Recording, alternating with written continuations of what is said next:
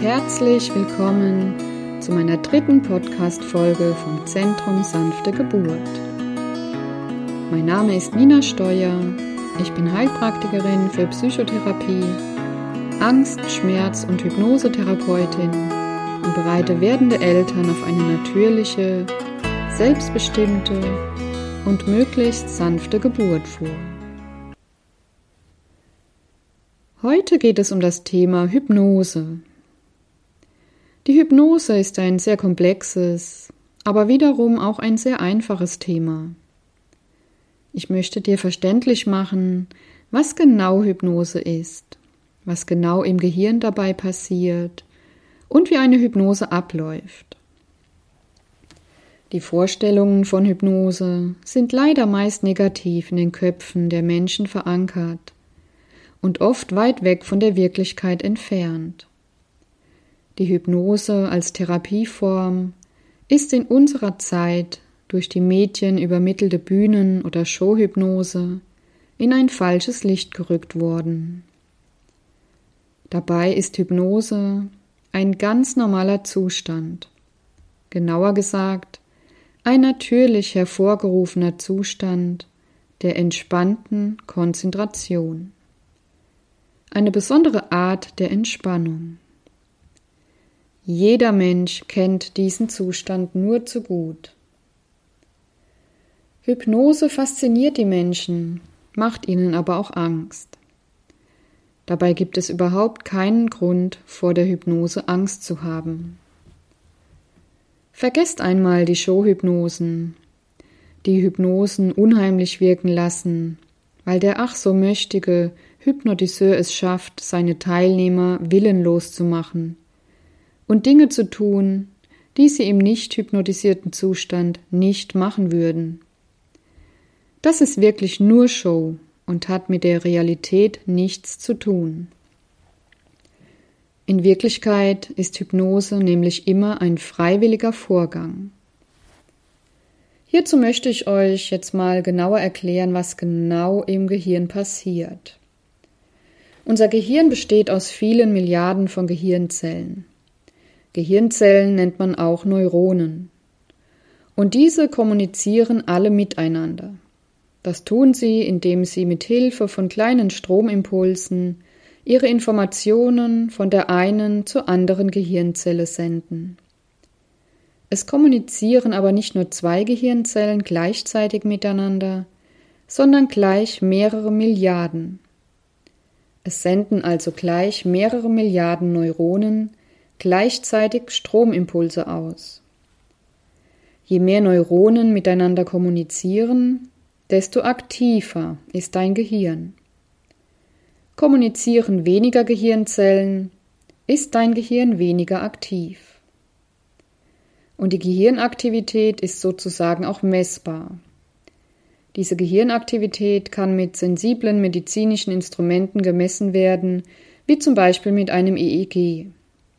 Hier kannst du erkennen, dass die Gehirnaktivität in Wellen verläuft. Je langsamer die Wellen schwingen, desto weniger Aktivität findet im Gehirn statt. Je schneller die Hirnwellen schwingen, desto höher ist die Hirnaktivität. Man kann hier auch von vier verschiedenen Bewusstseinsstufen sprechen. Durch die Hypnose sind wir in der Lage, uns körperlich zu entspannen, den kritischen Verstand zu überbrücken und die anderen Stufen des Bewusstseins zu nutzen. Die vier verschiedenen Stufen des Bewusstseins werden anhand der Frequenz der elektrischen Gehirnwellentätigkeit, also in Herz gemessen in der Maßeinheit der Frequenz von einem Zyklus pro Sekunde. Da hätten wir zuerst einmal den Beta-Zustand, circa von 13 bis 30 Hertz. Die Beta-Stufe ist der Zustand von Wachsamkeit und vollem Bewusstsein, in dem wir die meisten unserer wachen Stunden verbringen. Wir erleben unsere Umgebung, Gedanken und Gefühle uneingeschränkt. Danach hätten wir den Alpha-Zustand, circa von 8 bis 12 Hertz. Der Alpha-Zustand ist der, in dem das Bewusstsein umadressiert wird. Wir gleiten in den Alpha-Zustand, wenn wir Tagträumen, durch bestimmte Tagesabläufe abgelenkt sind oder uns in ein Buch oder einen Film vertiefen. Wir sind also entspannt. Danach hätten wir den Theta-Zustand, circa von 4 bis 7 Hertz. Theta ist der Zustand von sehr tiefer Entspannung. Meditation, Hypnose, Träume und auch die REM-Phase. Danach hätten wir noch das Delta von 0 bis 3 Hertz. Und hier sind wir für gewöhnlich im Tiefschlaf. Diese Funktionen des Gehirns in eine tiefe Entspannung abzusinken und somit die Gehirnaktivität zu reduzieren, ist genau das, was bei der Hypnose passiert. Aber wie genau kannst du dir jetzt den hypnotischen Zustand vorstellen? Oder wie können wir den hypnotischen Zustand herstellen?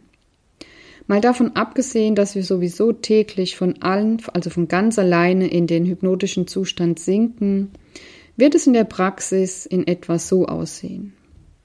Meine Klientin wird mit Hypnosetechniken entspannt. Damit sinkt ihre Gehirnaktivität. Durch meine Stimme kommuniziere ich währenddessen ununterbrochen mit ihr. Sie konzentriert sich nur auf meine Stimme und so behalte ich ihre Aufmerksamkeit. Sie kann also nicht völlig in den Schlaf absinken. Und jetzt passiert im Gehirn etwas ganz Besonderes, was auch im Schlaf passiert.